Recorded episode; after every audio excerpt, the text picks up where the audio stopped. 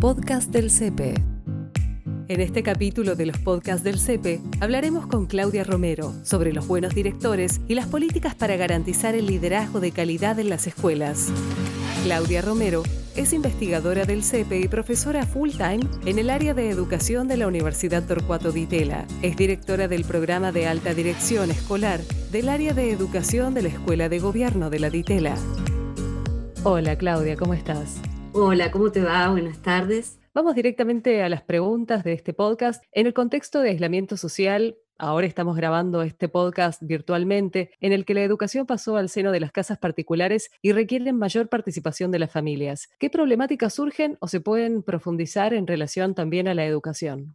Bueno, lo que estamos viendo, este experimento eh, que nos toca vivir en, relación a la escolarización en, casa, en el hogar, es que por lo menos hay continuidades, hay algunas novedades y hay sobre todo riesgos. ¿no? Por lo menos un riesgo que nos importa bastante. Las continuidades tienen que ver con que la pandemia puso de manifiesto problemas que ya existían en, el sistema educativo y en las escuelas, por ejemplo, el trabajo aislado que tienen los docentes, que es un trabajo individual, y cualquier familia hoy sabe que tal profesor está mandando mucha tarea, tal otro no, en fin, se, se muestran de una manera muy clara.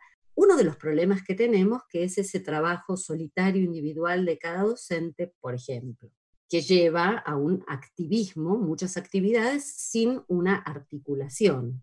Porque lo que está ocurriendo es que hay una ilusión eh, de hacer lo mismo en el entorno virtual que en el trabajo presencial. ¿no? Es decir, hay muchas actividades sincrónicas como si los chicos estuvieran yendo a la escuela, todos juntos a la misma hora con el maestro. Eso es digamos, una dificultad para llevar adelante el aprendizaje virtual, pero que pone en evidencia que la escuela tiende a continuar con el mismo formato en horarios, en tipo de actividades, en organización, que en su versión presencial. Además hay otros problemas, como eh, me contaba un director hace muy poco, que eh, un profesor le decía que sus alumnos no se conectaban con él a través del campus virtual, ¿no? Y este director le, respondía, bueno, pero sin embargo sí se conectan con el profesor tal o el profesor cual. Y la verdad es que también se están reproduciendo en este momento los grados de conexión o desconexión que los chicos ya tenían con determinados profesores, es decir, los problemas de atención, de motivación, también se siguen dando durante eh, los entornos virtuales o la escuela virtual. Eso en cuanto a las continuidades, ¿no? Es decir, vemos una escuela que intenta ser lo más parecida a sí misma, intenta que los profesores trabajen de la manera más parecida como venían trabajando y por lo tanto arrastran los mismos problemas. ¿Y hay alguna novedad? claro, hay sin embargo, decía, frente a estas continuidades hay alguna novedad que, que es bien interesante y es que por razones de fuerza mayor, las familias y los docentes y las escuelas tienen que trabajar juntos. Y entonces, esta relación que venía siendo complicada, bastante complicada en muchos casos, porque o no había relación o era una relación de desconfianza, veo que se abre la posibilidad de una alianza. Es decir, los docentes necesitan de las familias, las familias necesitan de los docentes y en muchísimos casos yo diría la mayoría de los casos, trabajan codo a codo y las familias están descubriendo, muchas, el difícil y complejo trabajo de ser docente, descubren la cantidad de actividades que los chicos hacían y el, enfoque que tienen los docentes, empiezan a comprender un poco mejor cómo es la enseñanza y a comprender un poco mejor a los docentes. Y eh, por su parte, los docentes comienzan a tener una dimensión más real de quiénes son y cómo son las familias de sus alumnos, ¿no? ¿Quién es esa mamá, ese papá, cuánto puede y cuánto no puede? El riesgo que estamos viendo es que este formato de escuela virtual puede aumentar, y probablemente lo haga, las desigualdades educativas. Es decir, la estrategia que se ha seguido, que es la escuela en casa, supone eh, dos cosas, que hay un adulto responsable con habilidades para seguir la tarea escolar, como decía recién las familias, pero también supone el acceso a la conectividad. Y esto sabemos que las familias pobres que tienen bajo capital cultural eh, no acceden a la red, con lo cual lo que estamos suponiendo es que hay una escolaridad diversa, diferente y desigual. Esto se va a ver cuando se vuelva a la escuela las diferencias de quienes han podido transitar de una manera exitosa y quienes no.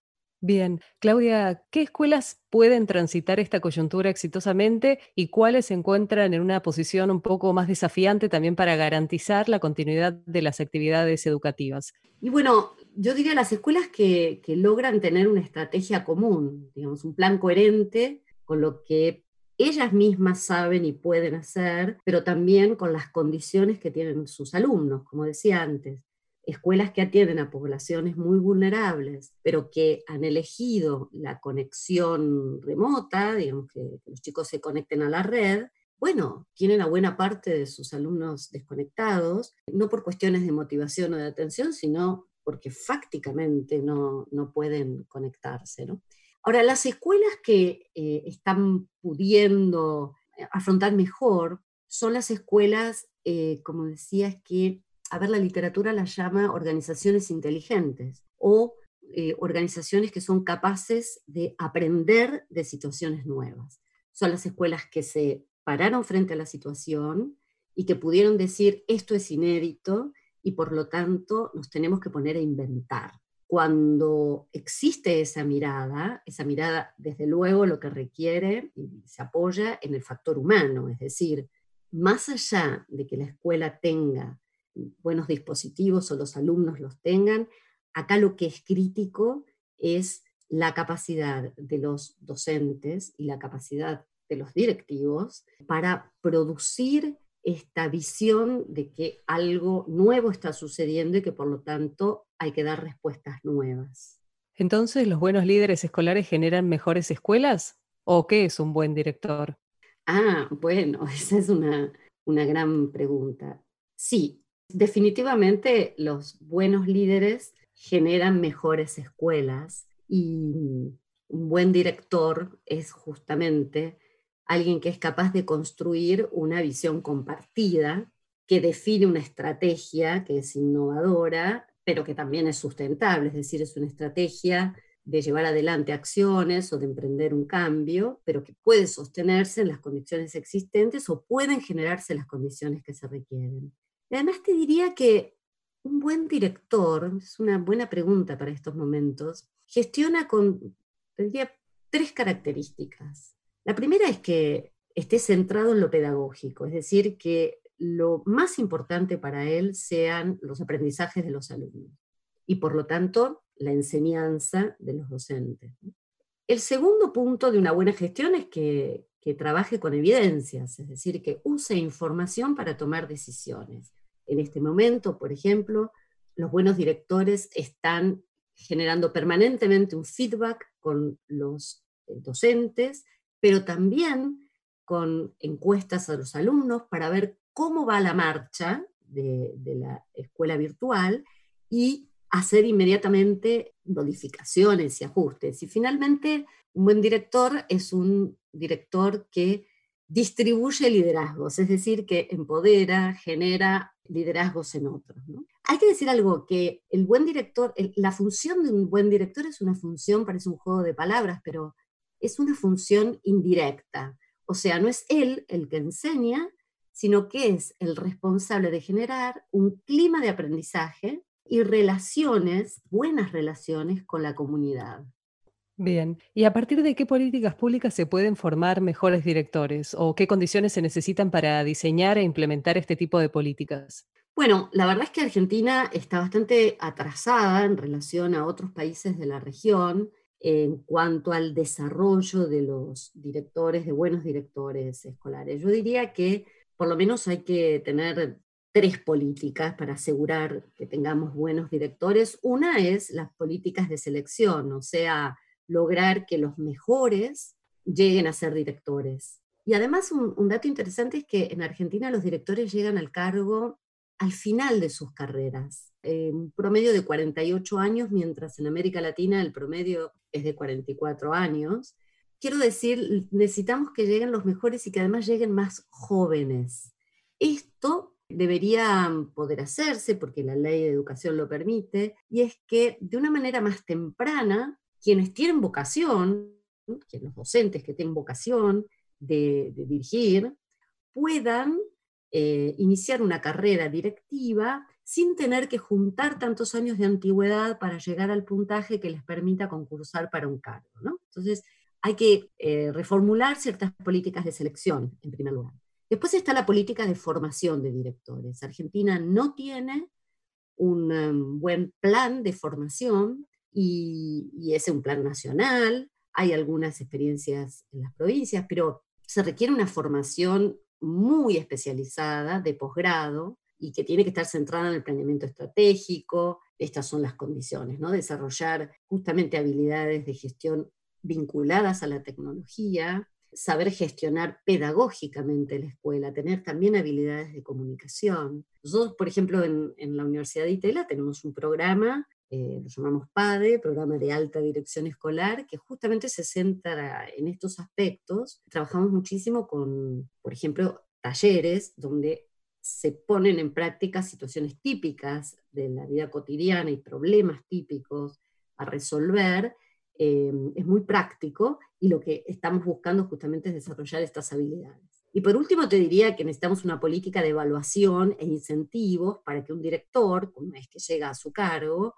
pueda seguir y quiera seguir avanzando y eh, mejorando y siendo innovador y entonces poder ir ascendiendo de categorías dentro del mismo cargo directivo. Son tres políticas que, las que deberíamos actuar sin pérdida de tiempo, ¿no? ¿Y se puede medir el impacto de estas tres políticas que mencionaste? ¿Y cómo evaluamos los cambios en la calidad de una escuela? Sí, por supuesto. Los estudios sobre factores asociados a los logros de aprendizaje, por ejemplo, indican que un buen director explica entre un 25 y un 30% de los logros que tienen los estudiantes, y ese porcentaje es mayor en las escuelas que atienden a sectores vulnerables. O sea, el, el factor director hoy es el segundo factor eficacia dentro de los factores escolares que explican la eficacia. ¿no? El primero es el factor docente, pero el factor director es el segundo. ¿Esto qué quiere decir? Que un buen director importa más que, por ejemplo, tener, no sé, eh, mucho material didáctico o una excelente infraestructura. No es que eso no importe,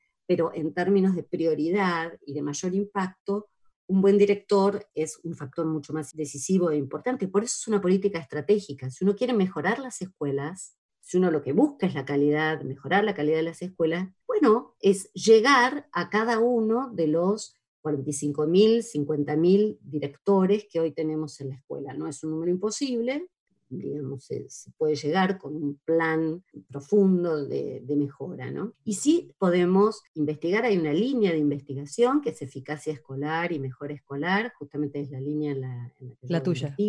claro, y justamente lo que hacemos ahí es precisamente poder medir la incidencia del factor director y existen descripciones muy precisas de lo que hacen los buenos directores, ¿no? Y entonces sabemos eh, muy bien si esas habilidades no están, cómo se desarrollan. ¿Y encontraste algún caso en donde esto se pudiese evidenciar? Sí, nosotros estudiamos, digo nosotros con, con el equipo de liderazgo y mejora escolar que, que tenemos en la universidad, eh, todo el tiempo estamos estudiando esto. Y, por ejemplo, en un estudio reciente que hicimos para escuelas públicas en la ciudad de Buenos Aires, encontramos que, en primer lugar, las escuelas, había un grupo de escuelas que, eh, si bien atendían a población que tenía un nivel socioeconómico por debajo del promedio, estaban obteniendo resultados de aprendizaje por encima del promedio de las escuelas de la ciudad. Entonces nos entramos, hicimos un estudio profundo de qué factores intervenían, o sea, la pregunta es cómo lo logran. Y uno de los factores predominantes que salió fue justamente el factor director, o sea, encontramos en esas escuelas que los directores eran eh, factores claves y, y, tenían ciertas características, como por ejemplo un alto nivel de formación es decir, eh, tenían estudios específicos, maestrías, especializaciones sobre gestión, por ejemplo. Además tenían muy buen capital cultural estos directivos. También otra característica es que estos directivos habían logrado conformar equipos, es decir, no trabajaban solos, no eran direcciones de puertas cerradas, eran direcciones, como decíamos, colaborativas. Esto es bastante difícil en las escuelas públicas donde, digamos, el director no elige al vicedirector y no, digamos, las personas son nombradas y con lo que hay, digamos, con quienes están, hay que conformar un equipo, o sea que es muy desafiante poder llegar a tener un buen equipo, ¿no? Y después eh, veíamos que estos directores tenían foco en lo pedagógico, es decir, uno hablaba con ellos y ellos, el tema que más les preocupaba era que no se pierdan clases, que las clases sean buenas, que los profesores se actualicen, hacían observaciones de clases, tenían protocolos, es decir, sentían una cierta responsabilidad por los resultados académicos. Uno podría pensar que esto es el perfil de cualquier director y sin embargo la verdad es que tal como están definido el cargo directivo, eh, la carga administrativa y burocrática ahoga muchas veces la posibilidad de que un director esté eh, atento y dispuesto y disponible para atender al aprendizaje y a, mejorar la calidad de la enseñanza. Eh, estos directores son directores que lograron justamente saltar o sacarse el corset eh, burocrático y asumir este otro modelo. Esto mismo es lo que están haciendo hoy los buenos directores que enfrentan la pandemia. Bien, y ya nos quedamos cortos de tiempo, lamentablemente, a pesar de que esta conversación está muy interesante, pero ¿podrías describir en un tuit o transmitir algún tipo de mensaje sobre todo lo que estuvimos hablando hoy, sobre el buen director, el factor del director y qué es una buena dirección de una escuela? Bueno, te diría que este, un buen director puede hacer la diferencia y eso lo estamos viendo hoy en escuelas que tienen buenas direcciones, están pudiendo afrontar muy bien la innovación organizacional y pedagógica que, implica la escuela en casa. Y em, una idea que también me gustaría dejarles es que el liderazgo directivo no es, el buen liderazgo no es acumular poder, acumular liderazgo, sino todo lo contrario, que es construir liderazgos en otros, es decir, distribuir el liderazgo, y de ese modo un director puede hacer de una escuela una buena escuela. Bien, bueno, quería agradecerte muchísimo, Claudia, por participar con nosotros y por hacernos reflexionar de todo esto que es el mundo escolar en esta época también de la pandemia y en esta coyuntura. Bueno, gracias a ustedes por llamarme. Gracias. Podcast del CEPE de la Universidad Torcuato Di Tella.